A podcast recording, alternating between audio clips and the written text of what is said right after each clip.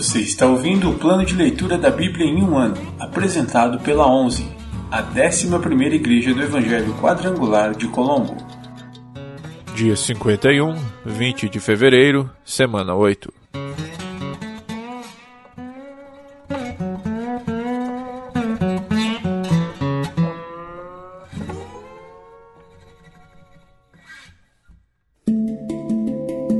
Novo Testamento Livro de Mateus, capítulo 2 Visitantes do Oriente Jesus nasceu em Belém, na Judéia, durante o reinado de Herodes. Por esse tempo, alguns sábios das terras do Oriente chegaram a Jerusalém e perguntaram: Onde está o recém-nascido rei dos judeus? Vimos sua estrela no Oriente e viemos adorá-lo. Ao ouvir isso, o rei Herodes ficou perturbado, e com ele todo o povo de Jerusalém. Reuniu os principais sacerdotes e os mestres da lei e lhes perguntou: Onde nascerá o Cristo? Eles responderam: Em Belém da Judéia, pois assim escreveu o profeta. E você, Belém, na terra de Judá, não é a menor entre as principais cidades de Judá, pois de você virá um governante que será o pastor do meu povo, Israel. Então Herodes convocou os sábios em segredo e soube por eles o momento em que a estrela tinha aparecido. Vão a Belém e procurem o menino com atenção disse ele. Quando o encontrarem, voltem e digam-me para que eu vá e também o adore. Após a conversa com o rei, os sábios seguiram seu caminho, guiados pela estrela que tinham visto no oriente. Ela ia adiante deles, até que parou acima do lugar onde o menino estava. Quando viram a estrela, ficaram muito alegres. Ao entrar na casa, viram o menino com Maria, sua mãe, e se prostraram e o adoraram. Então abriram seus tesouros e o presentearam com ouro, incenso e mirra. Quando chegou a hora de partir, retornaram para sua terra por outro caminho, pois haviam sido avisados em sonho para não voltar a Herodes. A fuga para o Egito. Depois que os sábios partiram, um anjo do Senhor apareceu a José em sonho. Levante-se, disse o anjo, fuja para o Egito com o menino e sua mãe. Fique lá até eu lhe dizer que volte pois Herodes vai procurar o menino a fim de matá-lo. Naquela mesma noite, José se levantou e partiu com o menino e Maria, sua mãe, para o Egito, onde ficaram até a morte de Herodes. Cumpriu-se assim o que o Senhor tinha dito por meio do profeta: Do Egito chamei meu filho. Quando Herodes se deu conta de que os sábios o haviam enganado, ficou furioso. Enviou soldados para matar todos os meninos de dois anos para baixo em Belém e seus arredores, tomando por base o relato dos sábios acerca da primeira aparição da estrela. Com isso, cumpriu-se o que foi dito por meio do profeta Jeremias. Ouviu-se um clamor em Ramá, choro e grande lamentação. Raquel chora por seus filhos e se recusa a ser consolada, pois eles já não existem. A volta para Israel. Quando Herodes morreu, um anjo do Senhor apareceu em sonho a José no Egito. Levante-se, disse o anjo. Leve o menino e a mãe de volta para a terra de Israel, pois já morreram os que tentavam matar o menino. Então José se levantou e se preparou para voltar à terra de Israel com o menino e sua mãe. Soube, porém, que o novo governador da Judéia era Arquelau, filho de Herodes, e teve medo de ir para lá. Depois de ser avisado em sonho, partiu para a região da Galiléia. A família foi morar numa cidade chamada Nazaré, cumprindo-se, desse modo, o que os profetas haviam dito, que Jesus seria chamado Nazareno.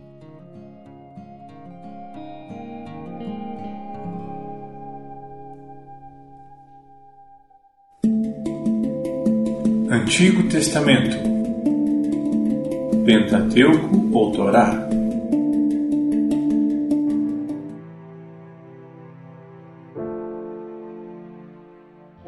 Livro do Êxodo, capítulo 22 Proteção da propriedade.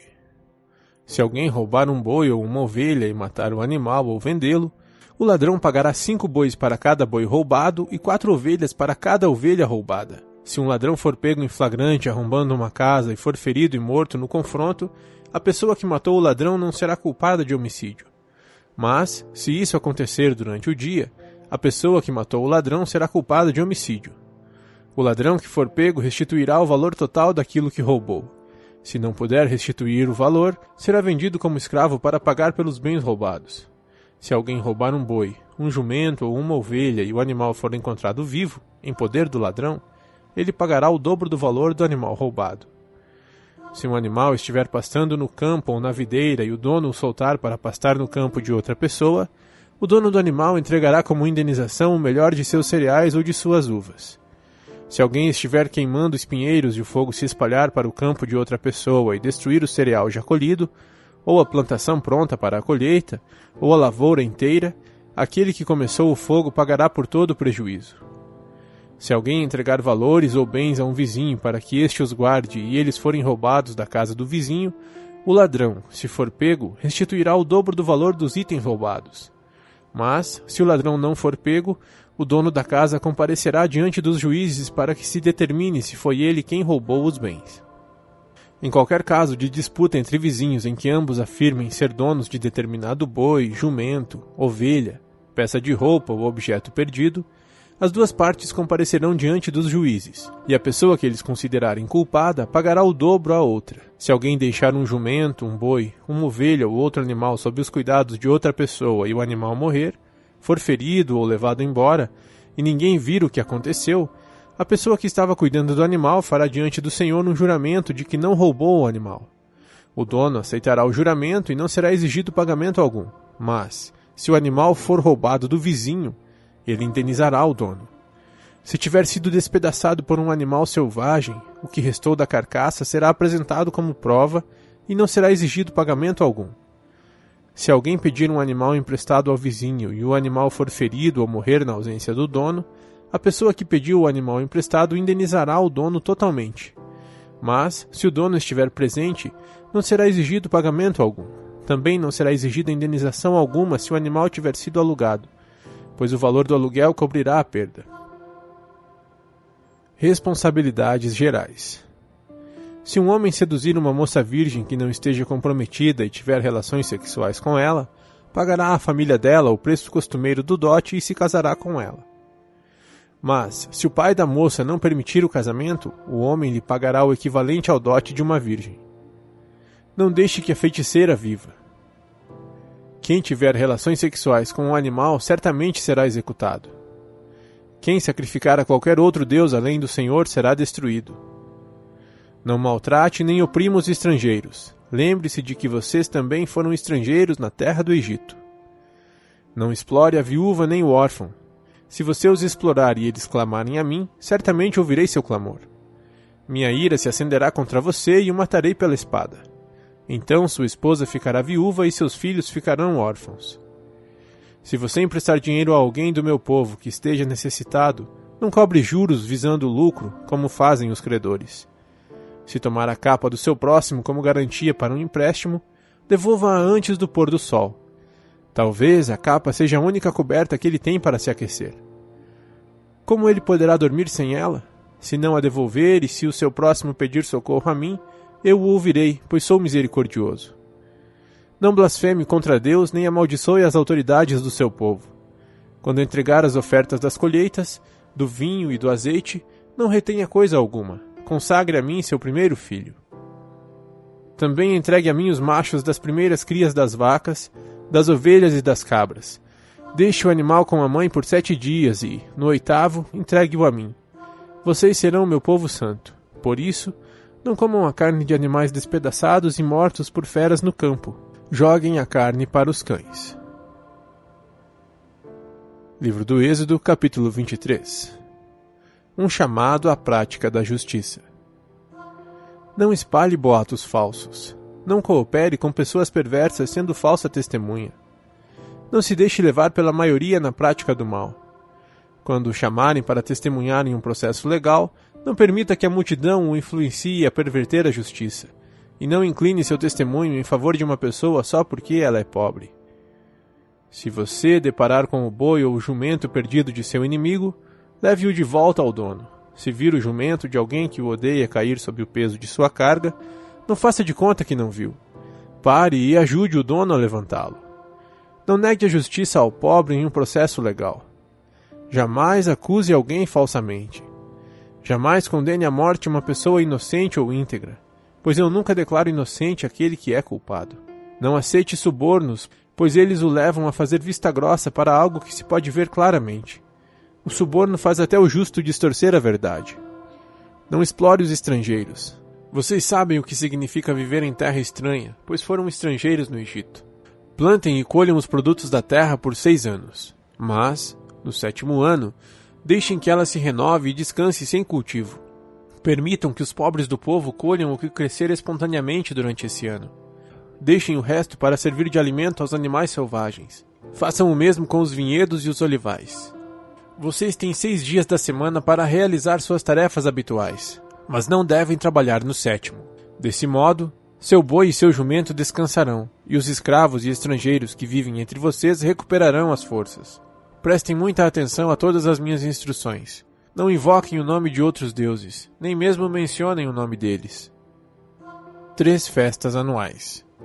A cada ano, celebrem três festas em minha honra. Primeiro, celebrem a festa dos pães sem fermento.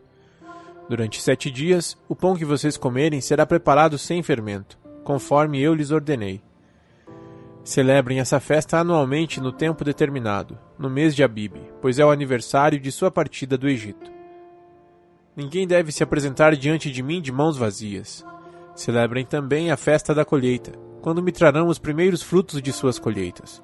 Por fim, celebrem a festa da última colheita no final da safra, quando tiverem colhido todos os produtos de seus campos. A cada ano, nessas três ocasiões, todos os homens de Israel devem comparecer diante do soberano, o Senhor. Não ofereçam o sangue de meus sacrifícios com pão que contenha fermento, e não guardem até a manhã seguinte a gordura das ofertas da festa. Quando fizerem a colheita, levem à casa do Senhor, seu Deus, o melhor de seus primeiros frutos não cozinhem o cabrito no leite da mãe dele. Promessa da presença do Senhor. Vejam, eu enviarei um anjo à sua frente para protegê-los ao longo da jornada e conduzi-los em segurança ao lugar que lhes preparei. Prestem muita atenção nele e obedeçam às suas instruções. Não se rebelem contra ele, pois é meu representante e não perdoará sua rebeldia. Mas, se tiverem o cuidado de lhe obedecer e de seguir todas as minhas instruções, serei inimigo de seus inimigos e farei oposição aos que se opuserem a vocês. Meu anjo irá à sua frente e os conduzirá à terra dos amorreus, hititas, ferezeus, cananeus, heveus e jebuseus, e eu destruirei todas essas nações. Não adorem seus deuses, nem os sirvam de maneira alguma, e nem sequer imitem suas práticas. Antes, destruam-nas completamente e despedacem suas colunas sagradas. Sirvam somente ao Senhor, seu Deus, e eu os abençoarei com alimento e água e os protegerei de doenças. Em sua terra, nenhuma grávida sofrerá aborto e nenhuma mulher será estéril. E eu lhes darei vida longa e plena. Enviarei pavor à sua frente e criarei pânico entre os povos cujas terras vocês invadirem. Farei todos os seus inimigos darem meia volta e fugirem. Sim, enviarei terror adiante de vocês para expulsar os heveus, os cananeus e os hititas mas não os expulsarei num só ano, pois a terra ficaria deserta e os animais se multiplicariam e se tornariam uma ameaça para vocês. Eu os expulsarei aos poucos, até que sua população tenha aumentado o suficiente para tomar posse da terra. Estabelecerei os limites de seu território, desde o Mar Vermelho até o Mar Mediterrâneo, e do deserto do leste até o rio Eufrates. Entregarei em suas mãos os povos que hoje vivem na terra e os expulsarei de diante de vocês. Não façam tratados com eles nem com seus deuses. Esses povos não devem habitar em sua terra, pois os fariam pecar contra mim. Se vocês servirem aos deuses deles, cairão na armadilha da idolatria.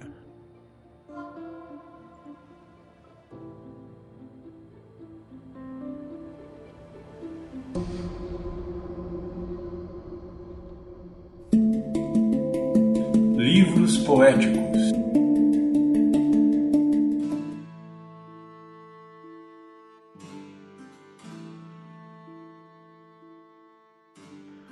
Livro de Provérbios, capítulo 10 Provérbios de Salomão Os Provérbios de Salomão O filho sábio alegra seu pai, o filho tolo entristece sua mãe. As riquezas de origem desonesta não têm valor duradouro, mas uma vida justa livra da morte. O Senhor não deixa o justo passar fome, mas se recusa a satisfazer o desejo dos perversos. O preguiçoso logo empobrece, mas os que trabalham com dedicação enriquecem. O jovem sábio faz a colheita no verão, mas o que dorme durante a colheita é uma vergonha. O justo é coberto de bênçãos, mas as palavras dos perversos ocultam violência. O justo deixa boas lembranças, mas o nome dos perversos apodrece. O sábio recebe os mandamentos de bom grado, mas as palavras do insensato causam sua ruína. Quem anda em integridade anda em segurança. Quem segue caminhos tortuosos será exposto. Quem fecha os olhos para a maldade causa problemas, mas a repreensão clara promove a paz. As palavras do justo são fonte de vida. As palavras dos perversos ocultam intenções violentas. O ódio provoca brigas, mas o amor cobre todas as ofensas. Palavras sábias vêm dos lábios de quem tem entendimento, mas quem não tem juízo é castigado com a vara. Os sábios guardam o conhecimento como um tesouro, mas a conversa do insensato só conduz à desgraça. A riqueza do rico é sua fortaleza, a pobreza dos pobres é sua destruição.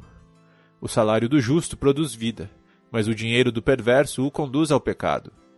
Quem aceita a disciplina está no caminho da vida, mas o que despreza a repreensão se desvia dele.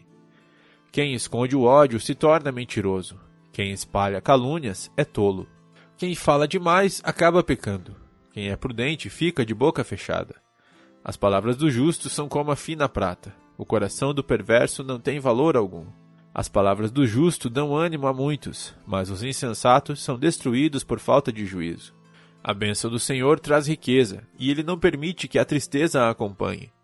O tolo se diverte em fazer o mal, mas o sensato tem prazer em viver com sabedoria. Os temores do perverso se tornarão realidade. As esperanças dos justos lhe serão concedidas. As tempestades da vida levam embora o perverso, mas o justo tem alicerce duradouro. Como vinagre nos dentes ou fumaça nos olhos, assim o preguiçoso irrita seus chefes. O temor do Senhor prolonga a vida, mas os dias dos perversos são encurtados. As esperanças dos justos resultam em alegria. As expectativas dos perversos não dão em nada. O caminho do Senhor é fortaleza para os íntegros, mas é destruição para os que praticam o mal. O justo jamais será abalado, mas os perversos serão removidos da terra. A boca do justo oferece conselhos sábios, mas a língua que engana será cortada. Dos lábios do justo vêm palavras proveitosas, mas da boca dos perversos só vêm palavras más.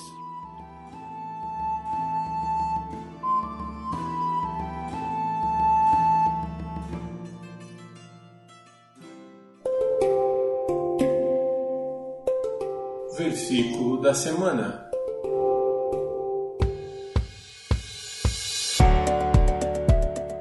Jesus Cristo é o mesmo ontem e hoje e eternamente. Hebreus 13, 8. Jesus Cristo é o mesmo ontem e hoje e eternamente. Hebreus 13, 8. Jesus Cristo é o mesmo ontem e hoje e eternamente. Hebreus 13, 8.